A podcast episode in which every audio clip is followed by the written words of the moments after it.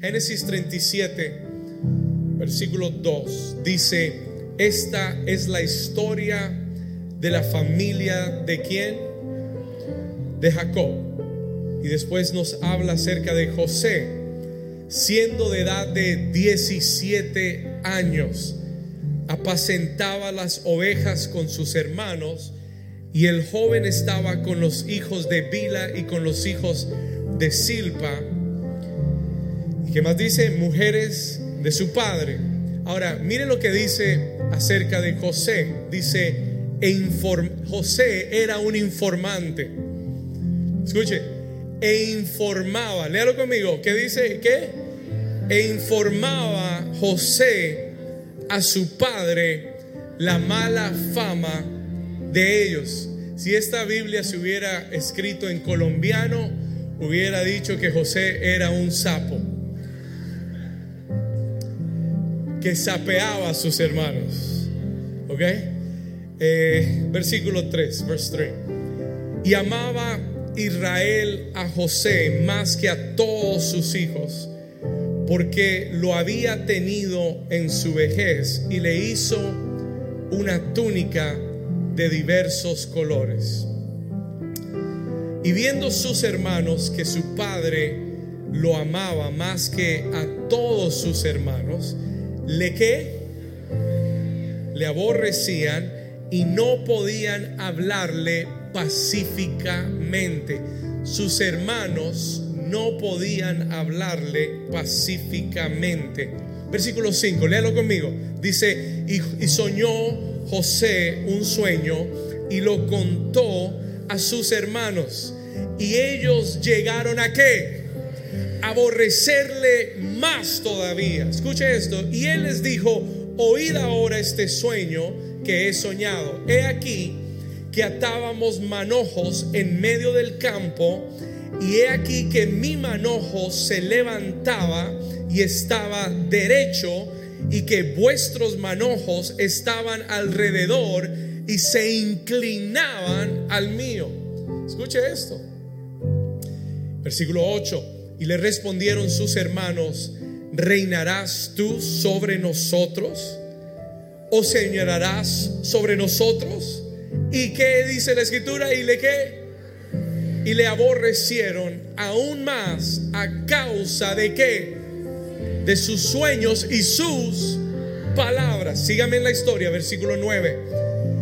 Soñó aún otro sueño y lo contó a sus hermanos diciendo, he aquí, como si el primer sueño no hubiera sido suficiente, José tiene otro sueño y le cuenta a sus hermanos otro sueño. Versículo 9, y les dijo, he aquí que he soñado otro sueño, y he aquí que, léalo conmigo, que el sol y la luna y once estrellas se inclinaban a mí, y lo contó a su padre y a sus hermanos, y su padre le que.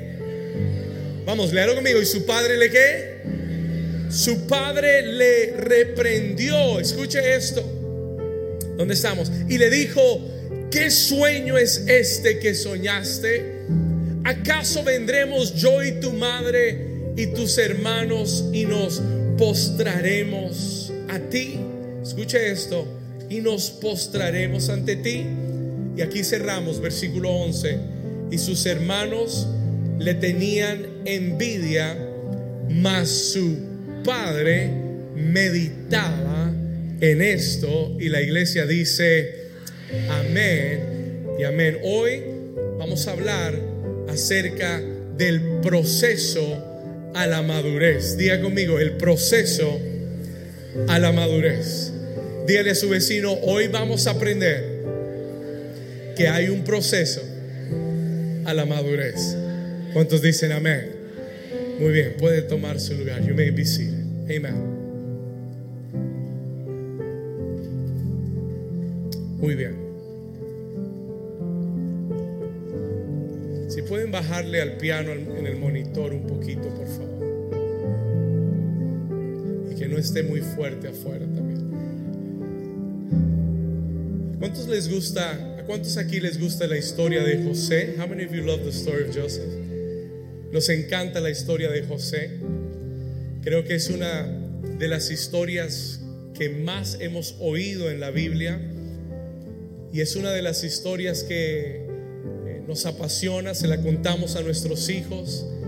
Nuestros niños saben acerca de José el soñador, nos relacionamos, pero hay muchas lecciones muy importantes. There's so many important lessons. Y yo sé que la historia de José parece una historia muy inocente, pero es una historia muy, realmente muy eh, compleja. It's a very complex story. Y es una historia que tiene grandes lecciones para nuestra vida. Y hoy Dios quiere enseñarnos. Diga conmigo, hoy voy a aprender. Dígalo fuerte, diga, hoy voy a aprender el proceso a la madurez. José es un joven de 17 años cuando recibe un par de sueños que vienen de parte de Dios. Escúcheme lo que le voy a decir. Los sueños de José son sueños de parte de Dios. Y yo quiero que sepas en esta mañana que hay sueños de Dios para cada una de nuestras vidas en este lugar.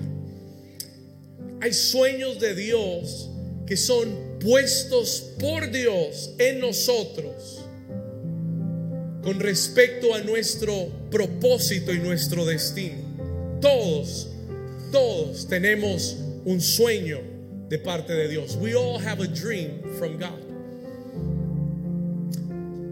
Ahora, es importante entender la diferencia entre un sueño personal y un sueño de parte de Dios. Hay gente que confunde los sueños personales como sueños de parte de Dios y no son iguales. They're not the same. Pastor, ¿cuál es la diferencia? What is the difference? Cuando el sueño es personal, cuando hay un sueño tuyo personal, por lo general todo sueño personal es para tu propio bienestar. Todo sueño personal es para tu propia bendición. It's for your own blessing. Pero cuando un sueño viene de parte de Dios, escúcheme, cuando un sueño es puesto en ti por Dios, no es solo para tu bendición, es para la bendición de muchos más que están a tu alrededor. ¿Alguien está aquí todavía? ¿Vamos bien? Cuando I'm getting feedback, tengo feedback acá arriba. Cuando el sueño es de parte de Dios, escúcheme, cuando el sueño viene de Dios, no es solo para tu bendición, es para la bendición de generaciones. Es para la bendición de muchas personas que están alrededor tuyo. Diga conmigo, el sueño de Dios, dígalo fuerte, diga, el sueño de Dios es para la bendición de los que están a mi alrededor. ¿Cuántos aquí tienen sueños de Dios? Do you have dreams from God? ¿Tienes un sueño de Dios? Un, sueño personal y, y si tú tienes sueños personales está bien. Tener sueños personales está bien. It's good to have personal dreams, pero tienes que entender que el sueño personal es para tu bienestar. Y eso está bien. Pero hay un sueño que Dios pone en nuestra vida que es siempre para bendecir a muchas más personas. Cuando alguien viene y me cuenta un sueño, yo sé que es de Dios cuando yo veo que trasciende tu vida. ¿Cuántos están aquí todavía? Ok, le voy a contar algo. Cuando yo tenía 13 años de edad, el Señor puso un sueño dentro de mí. God placed a dream in me when I was 13 years old. Escucha esto a los 13 años de edad, siendo un joven de 13 años o un niño a joven de 13 años, una noche el Señor me dio un sueño.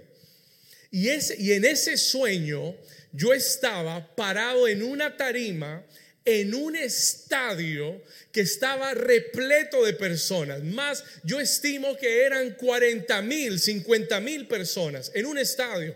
Y en el sueño, como si yo estuviera viendo todo desde arriba, me vi a mí mismo mucho mayor parado en esa tarima de ese estadio y recuerdo la ropa que tenía puesta y recuerdo el traje y el color y la camisa y recuerdo todo vívidamente y me vi predicando desde esa tarima y vi las multitudes adorando a Jesús.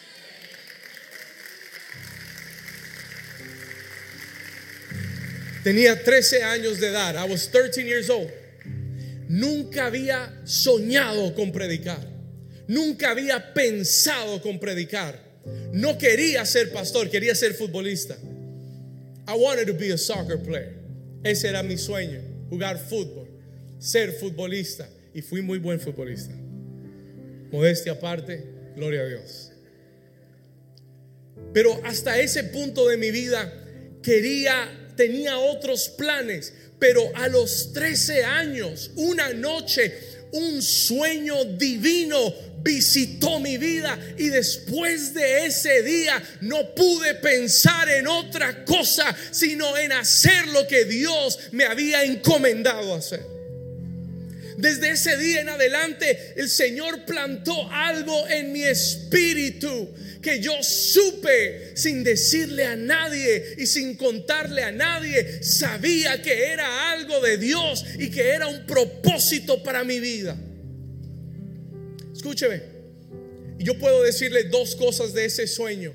La primera es, yo sé que estoy aquí parado porque Dios me llamó a predicar su palabra. Lo sé que lo sé. I am convinced of that. No hay nada más Escúcheme bien y escúcheme lo que le voy a decir como su pastor.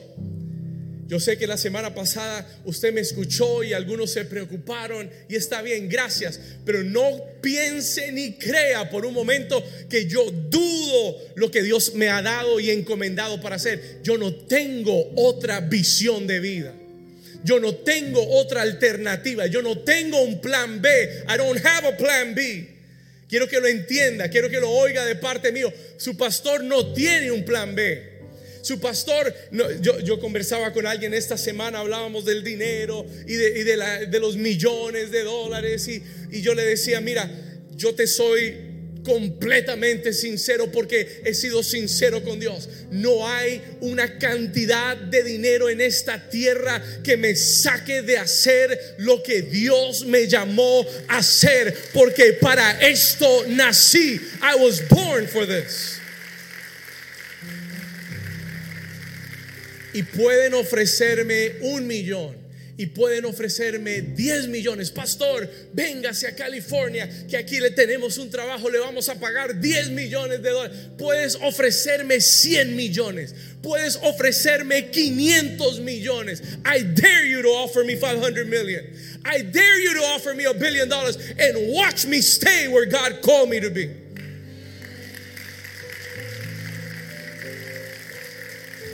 ¿Por qué? Porque tengo Número uno, una convicción del sueño que Dios puso en mi vida. Sé que Dios me llamó. Sé que para esto nací. Y lo segundo que sé es que el sueño que Dios me dio a los 13 años se va a cumplir porque se va a cumplir. ¿Y por qué se va a cumplir? Porque fue Dios el que lo puso en mí, no fui yo el que lo soñé. ¿Le puede dar un aplauso fuerte al Señor? Y le, y le tengo mejores noticias. Se va a cumplir en esta iglesia. Vamos, si usted lo cree.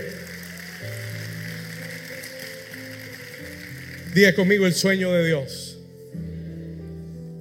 Pregúntele a su vecino, vecino, ¿tienes un sueño de Dios? Do you have a dream from God? Pregúntele. No le responda. Pregúntele. ¿Tienes un sueño de Dios? ¿Sabe qué? ¿Sabe qué? El sueño de Dios es parte de tu herencia espiritual. Escúcheme con atención. El sueño de Dios es parte de tu herencia espiritual. Hace unas semanas atrás hablamos en Gálatas 4, cuando comenzamos esta serie, y le dije, leíamos la escritura que dice, mientras el heredero es niño, en nada, aunque es señor de todo, en nada difiere del esclavo. Aunque tu herencia es grande, mientras sigas siendo niño, no vas a poseerla.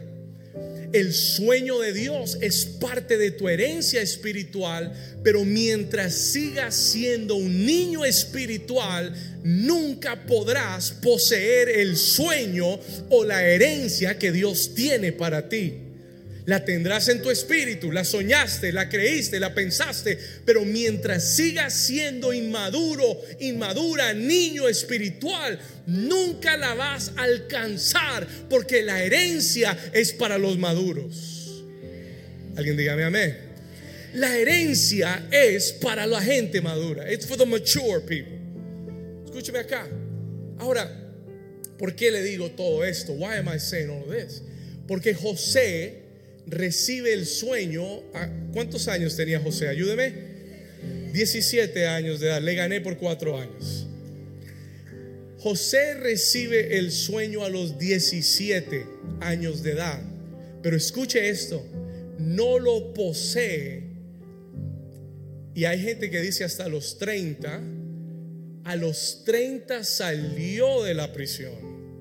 Pero el cumplimiento total del sueño fue a los 39 años. A los 30 sale de la prisión. Después vienen 7 años de escasez. Después de dos años de, perdón, 7 años de prosperidad. Y después, a los dos años, es que su familia llega a verlo a él. José tenía 39 años cuando el sueño se cumple. 22 años en proceso. Diga conmigo, el proceso Vamos, dígalo fuerte, diga, el proceso a la madurez. José tuvo que pasar un proceso. ¿Por qué, pastor? Porque cuando leímos el pasaje hoy, cuando vimos el texto que acabamos de leer, yo no sé si usted se dio cuenta, pero a los 17 años José era un inmaduro. Yo no sé si usted lo detectó, pero a los 17 años, José, a través de su actitud y su comportamiento, nos demuestra que es aún inmaduro. Pastor, pruébelo, no lo entiendo, no lo veo. Versículo 4, vamos a Génesis 37, 4. Quiero que usted lo vea. I want you to see this. Génesis capítulo 37, versículo 4. Y viendo sus hermanos que su padre lo que, ayúdeme por favor, y viendo sus hermanos que su padre lo amaba como. José era el hijo consentido de papá. Ay, amén, yo soy el hijo consentido de papá. Suena lindo, pero los padres que consienten a los hijos los malcrían. Y José era el menor. ¿Cuántos saben que los menores son los más malcriados? ¿Cuántos dicen amén? ¿Cuántos hermanos mayores dicen amén? Los padres no lo van a reconocer. Los padres nunca lo van a reconocer. Pero los menores de la casa son los más consentidos y los más malcriados. Y escúcheme esto, listen to this. Al darle favoritismo a José, lo puso en una mala posición con sus hermanos. Escúcheme por un momento. Al darle favoritismo a José, mire que no podía enviarlo a trabajar con ellos. Mire que él tenía una posición diferente en la casa. Mire que era tan malcriado que él iba a ver lo que hacían para sapearlo con el papá. Joseph was a brat. He was a brat. Snitch.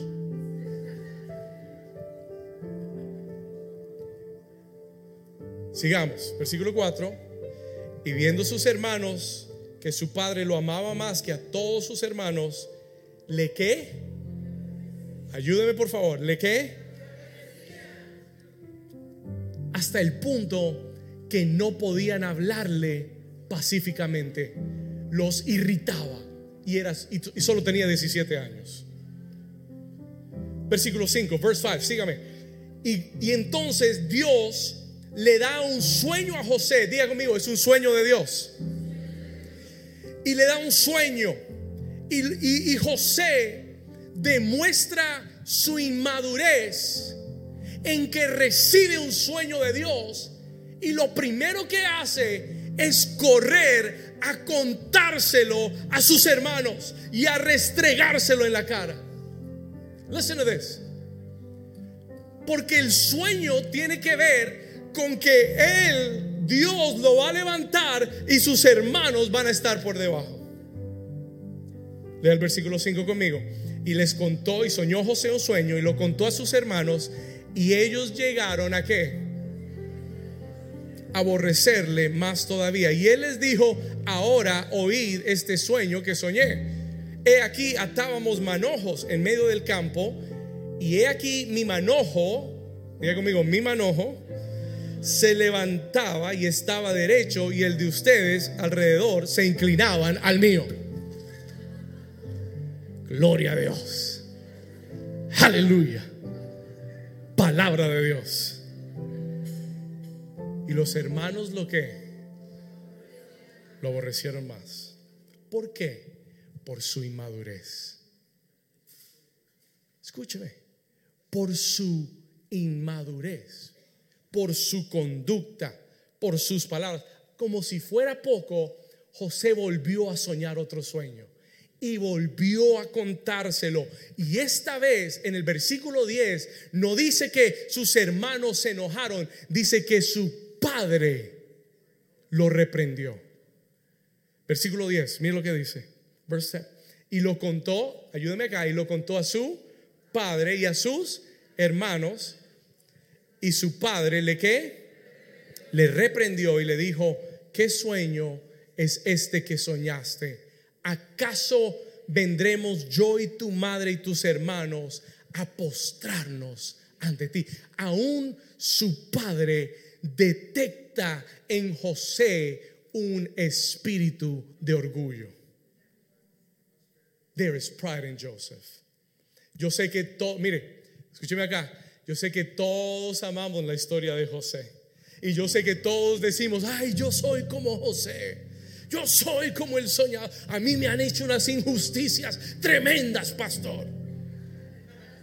Yo he oído muchos José. Pero lo que nadie te ha enseñado es que, escuche esto, lo que, no, lo que nadie nos ha enseñado es que el proceso por el cual José fue por el cual José tuvo que atravesar fue provocado por la misma inmadurez y decisiones que José tomó.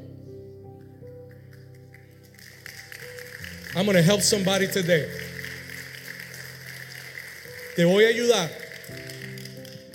Esto es lo primero que quiero poner en tu corazón de parte de Dios. Escúcheme con atención.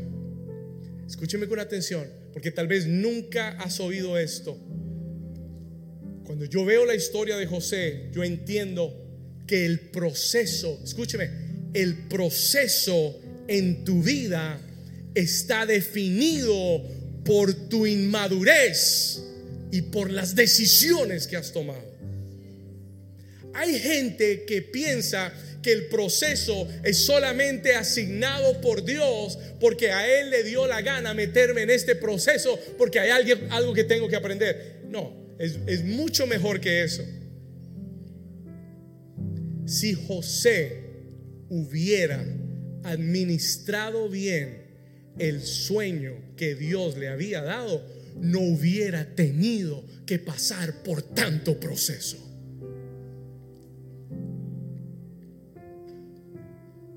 Así que la próxima vez que tú digas, estoy en un proceso, como si estuvieras orgulloso de eso, Entiende que estás en un proceso porque hay un área de tu vida que Dios quiere madurar. José, eres muy orgulloso.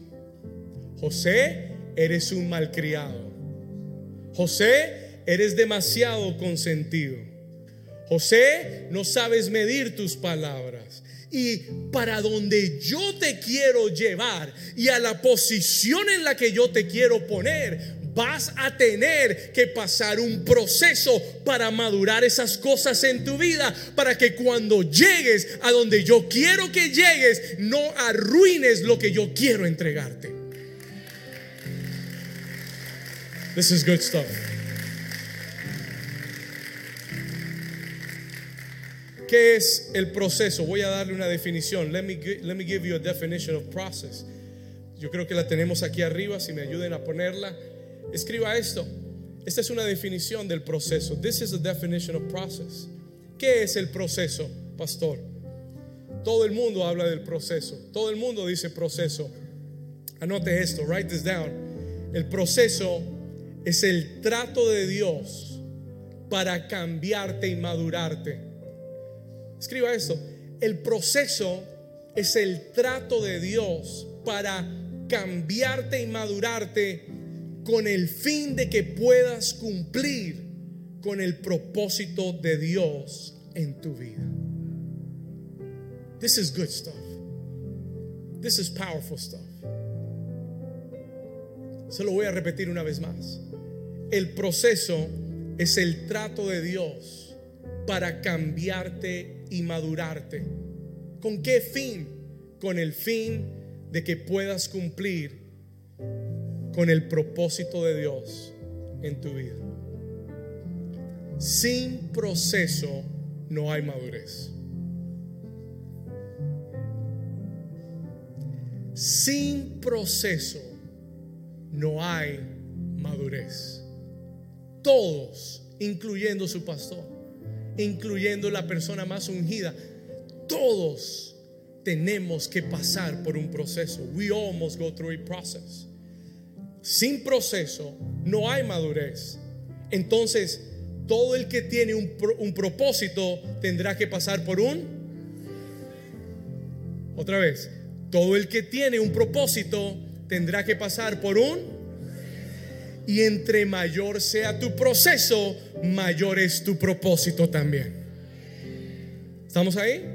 Se lo voy a repetir. Entre mayor sea el proceso en tu vida, mayor también es el propósito para el cual Dios te ha escogido. Alguien dice amén a eso. Alguien le puede dar un aplauso al Señor por eso. Come on.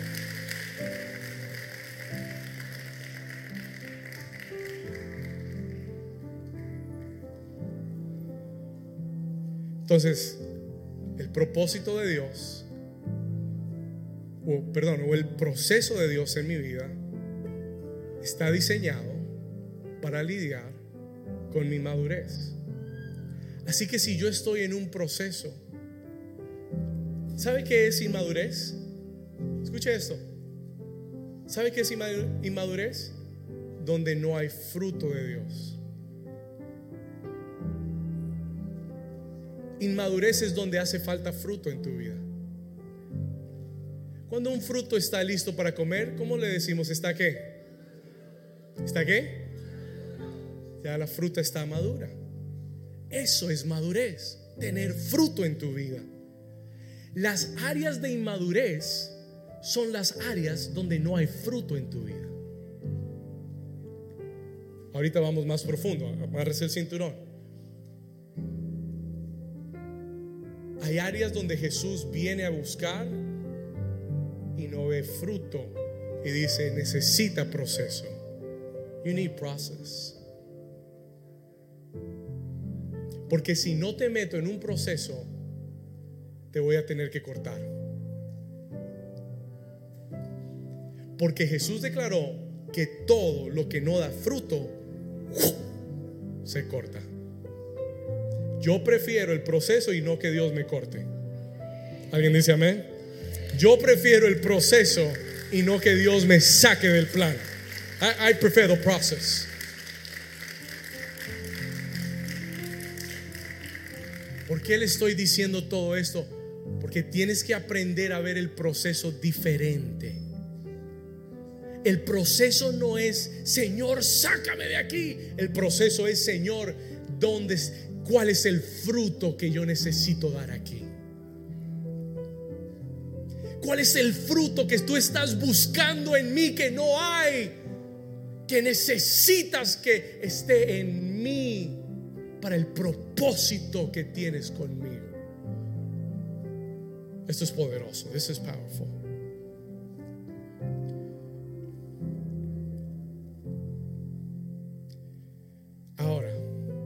Entre más pronto aprendas las lecciones en el proceso y entre más pronto obedezcas a Dios en el proceso, más pronto llegarás al cumplimiento del sueño que Dios tiene para ti.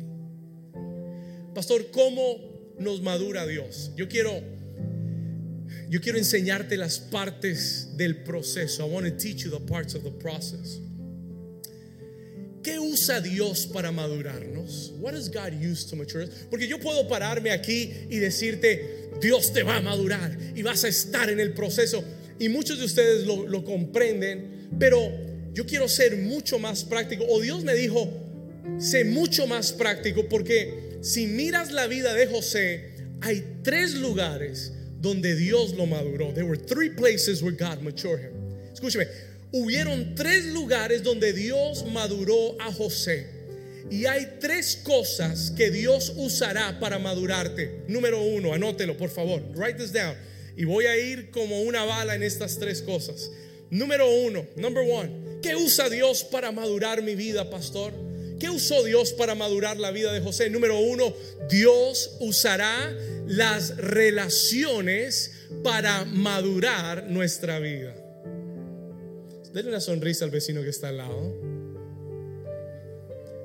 Dígale, Dios te va a usar a ti para madurarme a mí. Gloria a Dios. Dios va a usar las que Ayúdame, Dios va a usar las. Dios va a usar las relaciones en nuestra vida para madurarnos. Y le, y le tengo una noticia. No son necesariamente las relaciones que más te agradan las que Dios va a usar. Es más, la mayoría de las veces las relaciones que más te maduran son las menos agradables. Gloria a Dios. Esto se va a poner mejor. Se lo voy a decir de nuevo, escúcheme. Escúcheme.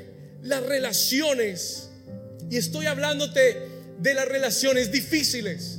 Estoy hablándote de las personas difíciles. ¿Alguien conoce a alguien difícil? ¿Sabe cuáles son las personas difíciles? No las que tú escoges para que sean tus amigos, las que te toca lidiar, quieras o no quieras. Gloria a Dios. Ahora sí, pastor. Ahora sí me está hablando. Familia.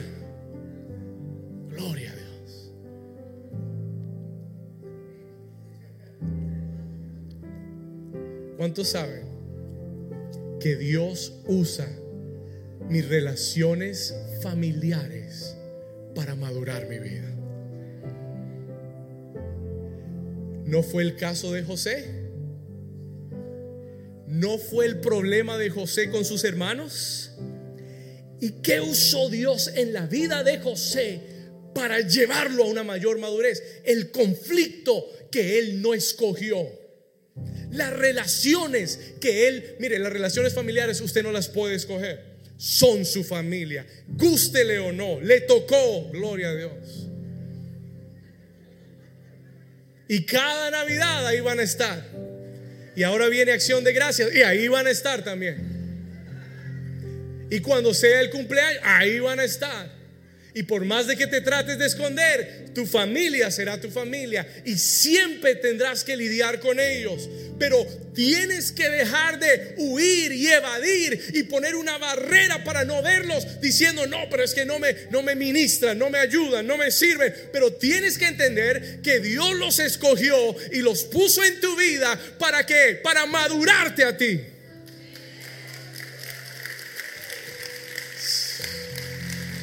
Vamos, denle un aplauso fuerte como si entendiera eso. Especialmente cuando tú eres el cristiano de la casa.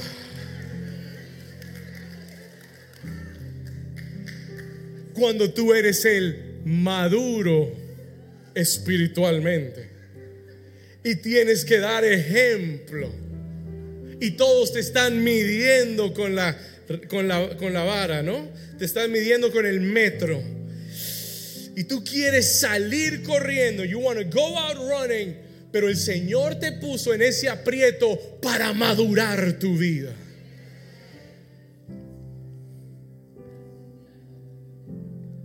Yo sé que este no es el mensaje que usted quiere oír. O si quiere oírlo. Hay gente que Dios te pone en el trabajo para madurarte. Hay compañeros de trabajo puestos por Dios para madurarte. ¿Sabe por qué? ¿Por qué? ¿Sabe por qué? Porque es que no son como tú. O mejor dicho, son como tú.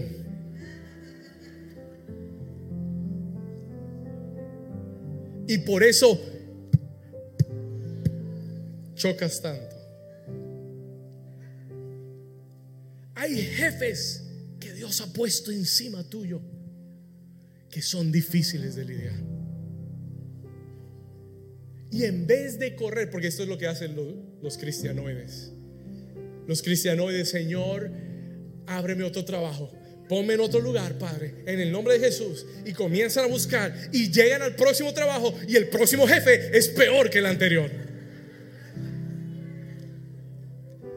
Y a donde te metas no puedes huir de ti mismo. Se lo voy a repetir. A donde vayas no puedes huir de ti mismo, porque el problema no está en los demás, los problemas están en la inmadurez que llevas por dentro.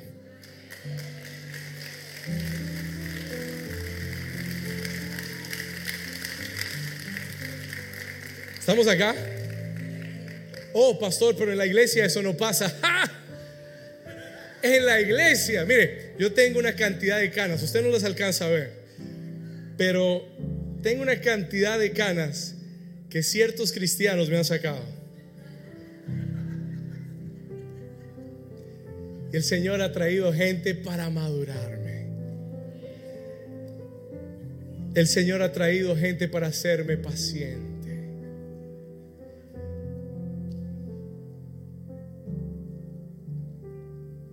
Usted no sabe lo que es tener el fruto del Espíritu hasta que no pastorea una iglesia. Entonces usted sabe lo que es tener el fruto del Espíritu. Pasa en la iglesia, pasa en la familia, pasa en el trabajo.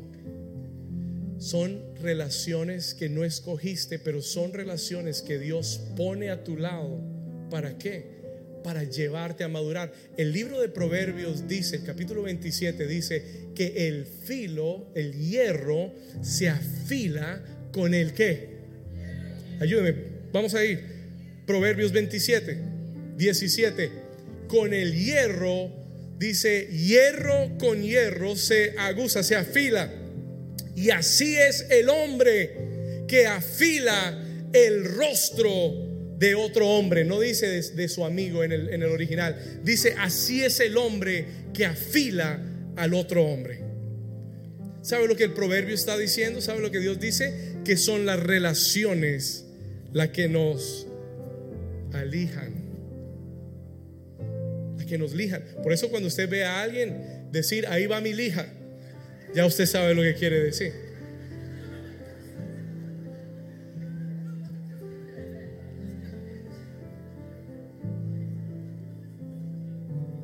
Quiere decir que esa es la persona que te hace filudo, que te afila.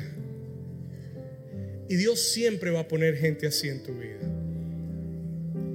Te conviene tener gente así en tu vida. Escúcheme, es necesario tener gente así en tu vida.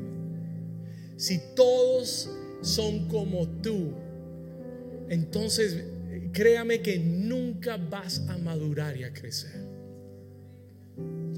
Es la gente que son más como nosotros con las que más inmaduros somos. ¿Sí, se había dado cuenta? Es la gente que con la que más nos relacionamos, con la que más inmadurez demostramos. Pero la gente que es difícil de tratar es la gente que Dios usa para hacernos madurar. Y yo te estoy diciendo esto porque quiero que sepas de parte de Dios y que entiendas que hay relaciones en tu vida que Dios está usando porque Él quiere que su fruto en tu vida aparezca, nazca, crezca en los momentos difíciles. ¿Cómo sé yo? ¿Cómo sé yo que José superó esta prueba? How do I know he passed this test? ¿Cómo sé yo que él superó la prueba de las relaciones? Escúcheme acá. Yo hice la tarea, I did the homework. Y adelanté y, y fui muchos años después.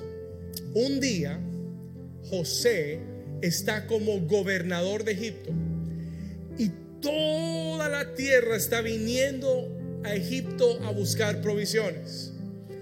Y adivine quién llegó dentro de todo ese grupo. Llegaron sus padres y sus hermanos. Sus hermanos primero. Y se postraron y todo el, tema. José se había, ellos no lo reconocieron.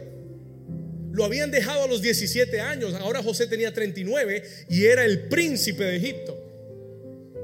No lo reconocieron. Pero el día que José se le revela a sus hermanos, escúcheme, y créame que él quería meterlos a la cárcel. Y créame que él quería y pensó, ¿qué tal si me vengo ahora? What if I take revenge now? Pero yo veo la madurez de José en Génesis capítulo 45, Genesis 45, versículo 5. Vamos a ir ahí. Mire lo que dice la escritura. José se revela a sus hermanos and look what he tells them. Les dice, ahora pues, no os entristezcáis ni os pese de haberme vendido acá. ¿Por qué? Porque para, léalo conmigo, porque para preservación de vida me envió quién? ¿Me envió quién?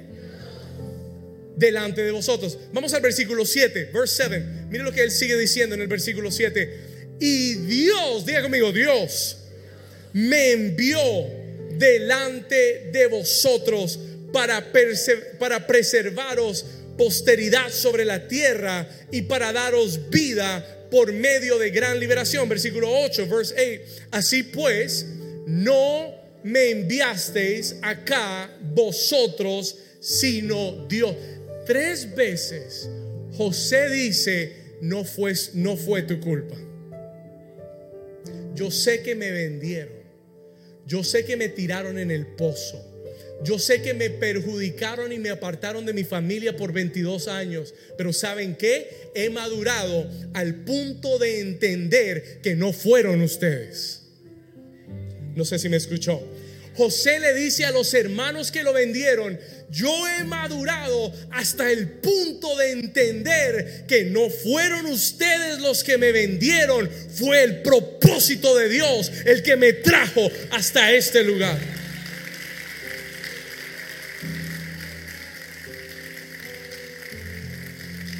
Fue Dios, diga conmigo, fue Dios.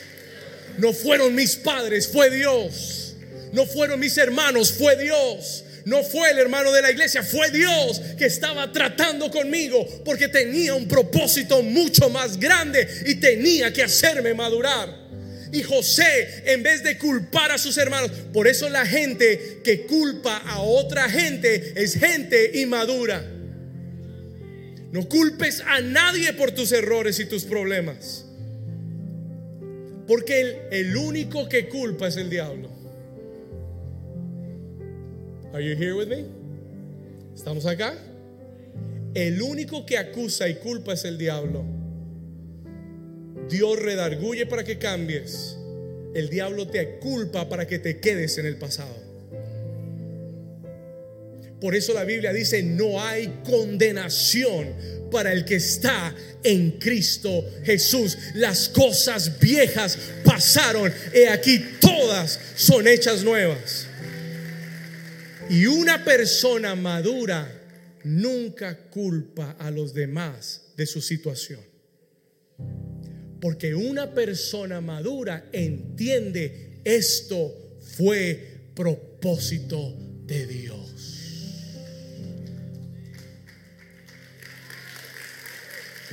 Vamos a darle su mejor aplauso al Señor.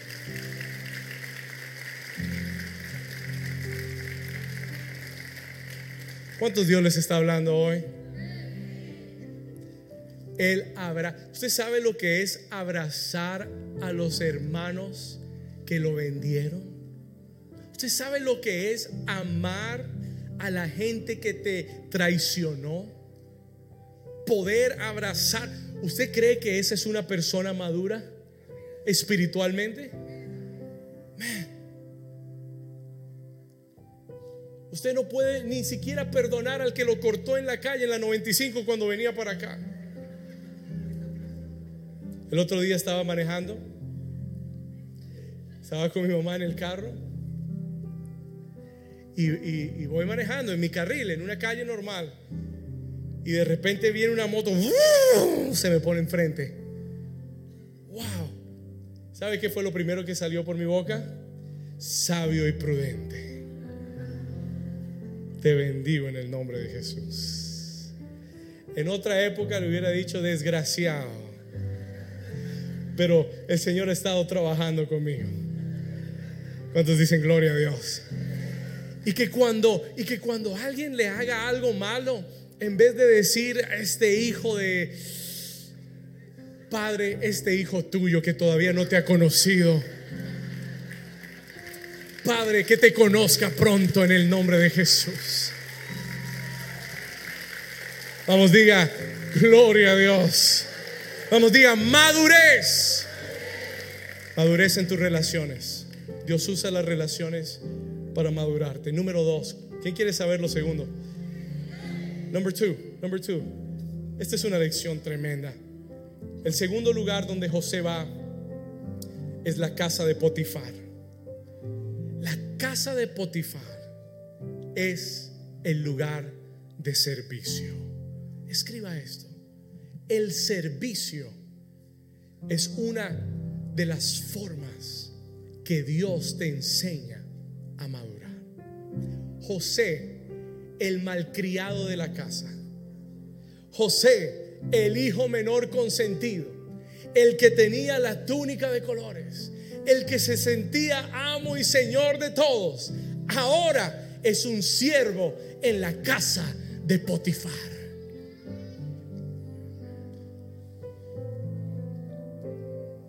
¿Por qué? Porque Dios tiene que aprender, enseñarnos a madurar a través del servicio. Mi papá siempre me lo dijo desde pequeño, hijo, el que no vive para servir, nunca me olvidaré. Mi papá es un hombre de servicio y el que lo conoce lo sabe. Mi papá es la persona más servicial que yo conozco. Y él de pequeño me decía, hijo, el que no vive para servir, no sirve para vivir, sirve siempre. Y mi ejemplo desde pequeño, ver a mi papá en la iglesia, era sirviendo en la casa de Dios. Mi papá era el primero en llegar. Tal vez él ni, tal vez no le he dicho esto, tal vez él no lo haya escuchado de mí antes, pero tengo una memoria vívida de tener nueve años de edad y llegar con mi papá y ser el primero en abrir el templo y abrir las puertas y comenzar a barrer ese templo porque era una alfombra y para que estuviera limpio y él barría y ponía los cables y seteaba el sonido y yo lo miraba y lo único que deseaba era poder servir como él estaba sirviendo. Taught me how to serve. Me enseñó a servir. Todos tenemos que aprender el servicio. Jesús dijo, en el reino de los cielos, el que quiera ser grande entre vosotros, tiene que ser tu servidor, tiene que servir a todos. Jesús dijo en el reino, la posición más alta es la de servidor. Y como si fuera poco, Jesús se lo demostró a sus discípulos. Un día ellos llegan de un viaje muy largo. Ahora, yo quiero que usted entienda dos cosas. Número uno, en, en la época de Jesús no habían carreteras pavimentadas. Número uno. Número dos, los, la gente no usaba tenis ni botas, usaban sandalias. Y sus pies estaban llenos de todo clase de mugre, lodo, tierra, polvo, que habían pisado en el camino, sus pies estaban llenos. Un día Jesús entra a una casa con ellos y les dice, siéntense todos, yo les voy a lavar los pies. I'm going to clean your feet, I'm going to wash your feet. Tal vez lo que usted no, sabe es que lavar los pies era la tarea de la persona más baja en la casa. La persona con una con la posición más baja en la casa era la encargada de lavarle los pies a todos. ¿Y sabe lo que Jesús hace? Él toma la posición más baja de todos y dicen, siéntense que les voy a lavar los pies. Quiero ser un ejemplo de servicio para ustedes. Pies llenos de lodo, pies llenos de tierra, pies llenos de, de malos olores, de lo que usted quiera. Y ahí estaba Jesús, el rey del universo, arrodillado, lavando los pies de sus discípulos Pedro le dice, Señor, a mí ni se te ocurra lavarme los pies. Y el Señor Jesús le dice, Pedro, siéntate porque si no te lavo no tienes parte en el reino. Señor, lávame todo, lávame la cabeza, lávame los brazos, lávame las manos. Porque así era Pedro. Así era Pedro. That was Peter. Diga conmigo el servicio. Hay dos lecciones del servicio. There's two lessons in, service. Anote esto. Hay dos cosas que Dios te enseña en el servicio. Número uno, humildad. Humility. José, tienes que aprender a ser humilde. Aprende a servir. El que sirve se humilla. Por eso tú tienes que desear. Mire, el deseo de todo hijo de Dios debe ser servirle a Dios. Y cuando tú tomas esa decisión, Dios te madura. God matures you. Si hay orgullo, se te va a bajar un poco. Si hay prepotencia, se te va a bajar un poco. ¿Por qué? Porque el servicio nos enseña a someternos. Diga conmigo sumisión. Anote la palabra sumisión. Write down this word, submission. Hay gente que no sabe lo que es sumisión.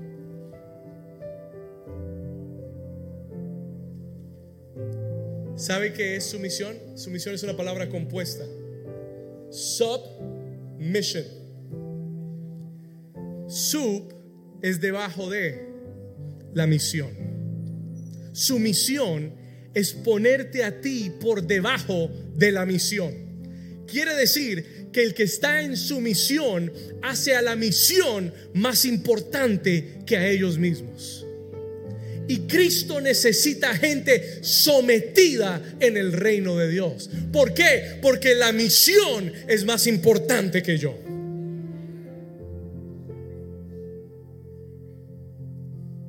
Y cuando la misión es más importante que yo, yo puedo ponerme a un lado para que la misión se cumpla. ¿Alguien está aquí todavía? Juan el Bautista. Cuando Cristo llegó, Él dijo, es necesario que yo mengüe para que Él crezca. Porque esto no se trata de mí, esto se trata de la misión. Esa es la gente madura. Pero el inmaduro, no, no, vamos a hacerlo como yo digo porque yo sé cómo hacerlo mejor. Porque yo ya tengo experiencia. A mí nadie me dice qué hacer. El pastor me dijo cómo hacerlo, pero yo sé cómo hacerlo mejor. ¿Estamos acá? Sumisión, diga conmigo sumisión.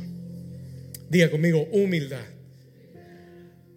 Cuando sirves, aprendes a poner la misión por encima de tu vida. Vamos a Génesis capítulo 39. Estoy llegando. Genesis chapter 39. Génesis 39, versículo 3. José está en la casa de Potifar. Joseph is in Potiphar's house. Y en el versículo 3 dice la palabra, y vio su amo, Potifar vio que Jehová estaba con él. Escuche esto, Jehová estaba, léalo conmigo. Dice, y vio su amo que Jehová estaba con él y que todo lo que él hacía, que sucedía, Jehová lo hacía que prosperar en su mano. Versículo 4. Y así halló José gracia en sus ojos y le qué. Ayúdeme, ¿y le qué? Y él le hizo mayordomo de su casa y entregó en su poder todo lo que él tenía. José sirvió también que se convirtió en el administrador de todo lo que Potifar tenía lo hacía con tal excelencia. Y yo quiero animarte en esta mañana. Si estás sirviendo en la iglesia o si tú sirves en... es más, voy a, voy, a, voy a hacer un paréntesis para decirle esto. Toma tu trabajo como servicio a Dios. Le voy a ayudar. I'm gonna help you out. Porque mucha gente va al trabajo como simplemente para recibir un pago. Mucha gente va a la oficina pensando, me toca hoy trabajar. Ves a tus clientes como trabajo. El siervo, el siervo y la sierva de Dios tienen que entender que nosotros no trabajamos, nosotros servimos. ¿Alguien dice amén a eso? El día que lo entiendas, entonces vas a ser todo con excelencia, porque ya no lo vas a hacer para tu jefe, lo vas a hacer para el Dios que está por encima de tu jefe. Y el día que lo hagas para Dios, Dios te va a prosperar, Dios te va a bendecir y Dios te va a poner por encima de mucho más. Vamos, a darle un aplauso fuerte al Señor. Dígame algo, dígame amén, dígame ay, ay, ay. ¿Cuántos lo están entendiendo? Sirve, sirve, pero sírvele a Dios. Si estás en la, en la casa de Dios, procura servir. Y si vas a servir, no lo hagas cuando quieras. Hazlo para Dios. Hazlo con excelencia. Hazlo con amor. Hazlo con pasión. Y el Dios que te ve en lo secreto te va a recompensar en lo público. Él lo hará. Él es fiel. Diga conmigo, el servicio me madura. Número tres. Tengo que cerrar. I've got to close. Número tres. José sirvió con tanto amor, con tanta excelencia, aprendió la lección.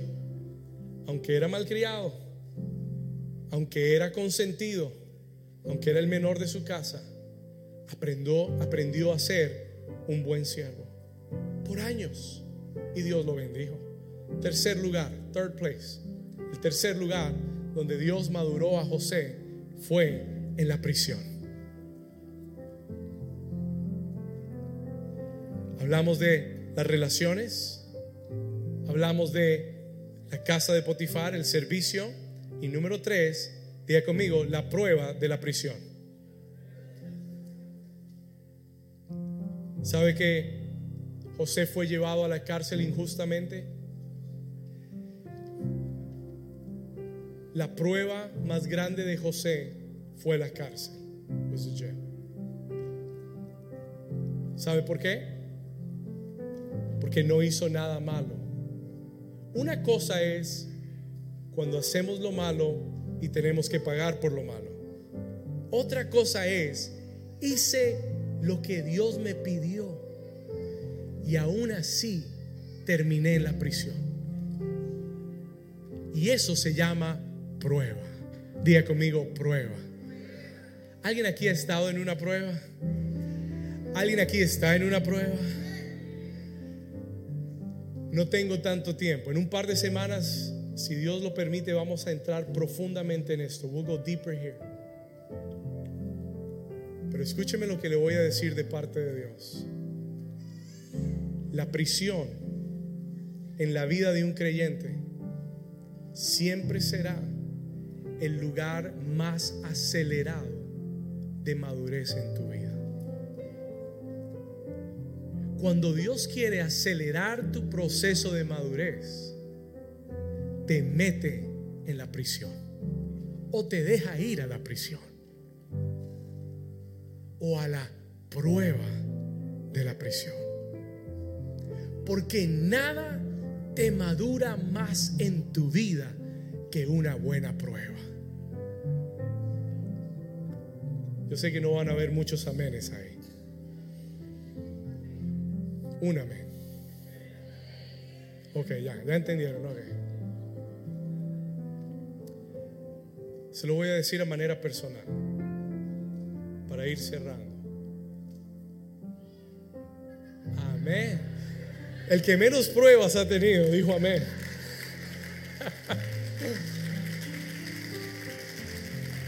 Imagínense, si un niño de tres años dice amén a la prueba, ¿qué esperanza hay para nosotros? Escuche esto. La prueba, las pruebas en mi vida, yo, yo miro los, tengo 40 años de edad, miro los últimos 25 años en mi vida donde he servido a Dios. Y yo le puedo decir con toda honestidad,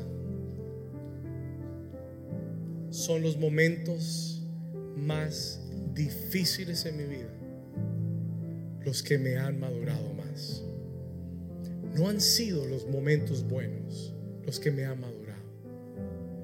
Han sido los momentos agradables los que me han hecho crecer.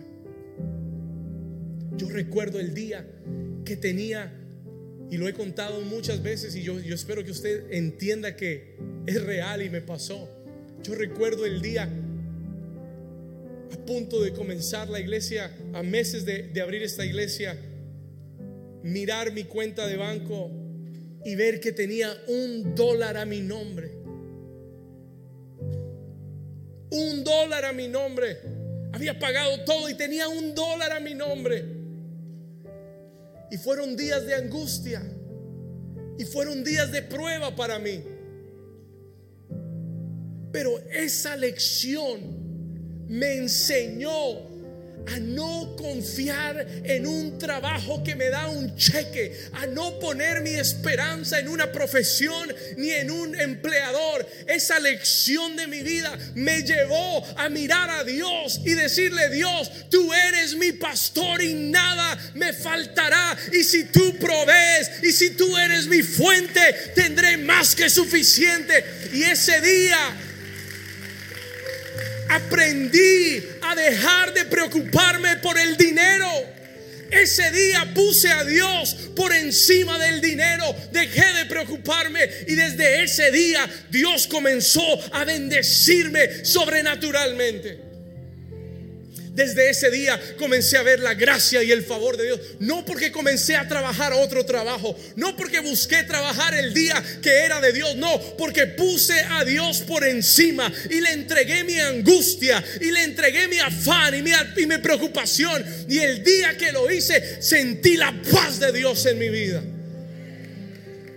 Y ese día fue el último día. Escúcheme, was the last day.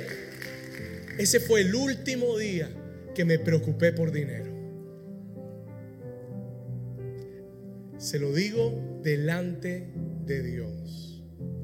Fue el último día que me preocupé por dinero. Y comencé a ver a Jehová el pastor hacerse una realidad en mi vida. Han sido los días de mayor prueba los que me han llevado a mayor crecimiento y mayor madurez. El apóstol Santiago dice, tened por sumo gozo cuando os halléis en diversas pruebas. Un momento, pastor, que me goce, que tenga gozo. ¿Cuántos saben que gozo es un fruto del Espíritu? Que tengas gozo en vez de queja. Que tengas gozo en vez de murmuración. Que tengas gozo en vez de tristeza y ansiedad. En diversas pruebas. ¿Por qué? Dice, sabiendo que la prueba de vuestra fe produce, produce, diga conmigo, diga conmigo, produce paciencia. La prueba tiene un producto en mi vida y ese producto se llama paciencia. Y la paciencia, ¿qué dice el versículo 4?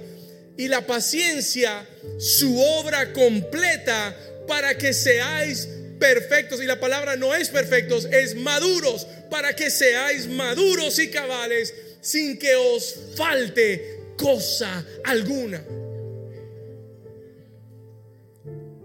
Tengo que terminar el mensaje. Pero en un par de semanas vamos a hablar acerca del fruto en las pruebas. We're going to talk about the fruit in the testing. Hay mucho, tengo una página más de notas para hablar de esto hoy y no tengo el tiempo. Pero voy a terminar aquí diciéndole esto. I'm going to finish saying this. Las pruebas en tu vida, el día que entiendas que Dios permite pruebas para madurarte, no vas a buscar salir de la prueba. Vas a buscar tener el fruto correcto en la prueba para que tu, para que tu prueba pueda ser productiva.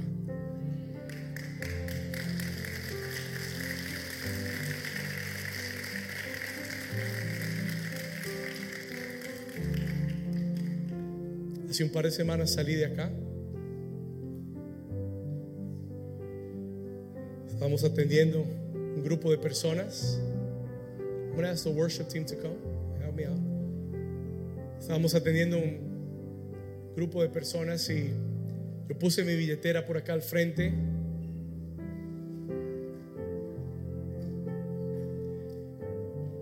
Y me desentendí, se me olvidó.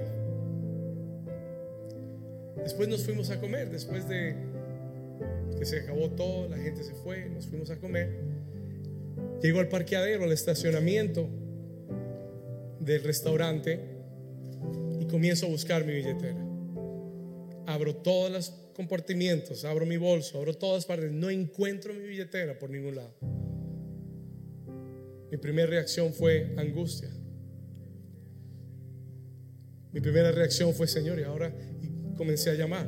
Llamé a Noel y llamé a Edwin y llamé a Josué y llamé a Juan, y llamé a Camilo, y llamé a como a cinco. Todos buscando la billetera, acá, allá, arriba, abajo, en el parqueadero, en todas partes. Camilo fue al carro, buscó la billetera por todos lados. Y yo llegué al restaurante, estamos el profeta Mario con varios ahí. Y mientras yo estoy pensando en todo lo que está pasando, el Espíritu Santo me dice, acuérdate que predicaste al terminar la reunión y tú dijiste que teníamos que responder con el fruto del Espíritu. Entonces, cuando yo estoy ahí sentado y, y, sé que mi billetera no está y está perdida, el Espíritu Santo comienza a decirme, amor, gozo, paz, paciencia, bondad, fe, mansedumbre, templanza. Y yo le dije, Amén, Señor. Ok, no nos vamos a angustiar. Y nos sentamos, yo dije, lo bueno de todo esto es que hoy alguien me va a tener que invitar. Gloria a Dios. Lo malo es que no sé dónde está mi billetera. Lo bueno es que alguien me va a invitar hoy. Y comí y, todos los muchachos escribiendo, el pastor ya la encontró, pastor ya sabe dónde está, pastor no la encontramos, pastor esto, pastor lo otro. Ellos estaban más preocupados que yo.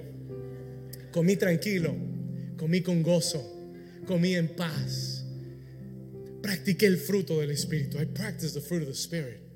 Y cuando terminamos me invitaron y pagaron, gloria a Dios. Y después de eso tenía una convicción en mi corazón. I had a conviction in my heart. Señor, yo sé que el fruto del Espíritu produce cosas buenas. Y yo sé que tú tienes cuidado de mí. Y cuando yo voy caminando eh, al carro con Camilo, le digo, Cami, vamos a ir al centro y vamos a encontrar la billetera. Se lo dije, vamos a ir al centro y vamos a encontrar la billetera. Y cuando me siento en el carro, listo para manejar, abro el compartimiento del medio y ahí estaba la billetera. Y usted me dice, pastor, ¿y ahí estaba la billetera? No, la billetera no estaba ahí.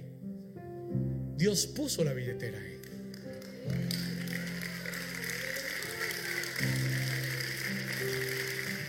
Habían volteado el carro para encontrarla y cuando yo abro el compartimiento del medio, ahí estaba la billetera.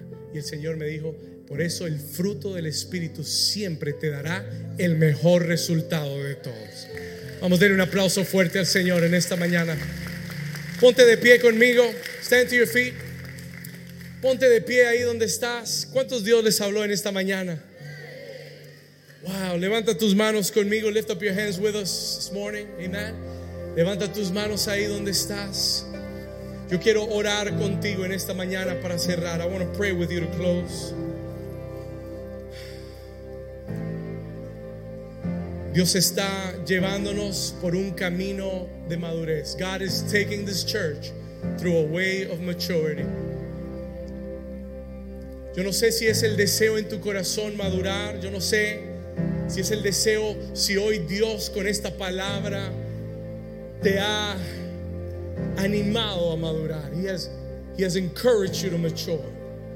Pero yo quiero que entiendas que es necesario, es necesario que a través de relaciones, es necesario que a través del servicio en nuestra vida, es necesario que a través de diversas pruebas, así como José, nosotros también maduremos. Hay un proceso. Tal vez hoy tú estás en un proceso. Maybe you're going through a process. Y si ese es tu, tu caso, si eso es lo que está pasando, yo voy a invitarte que levantes tus manos conmigo. I want you to lift up your hands.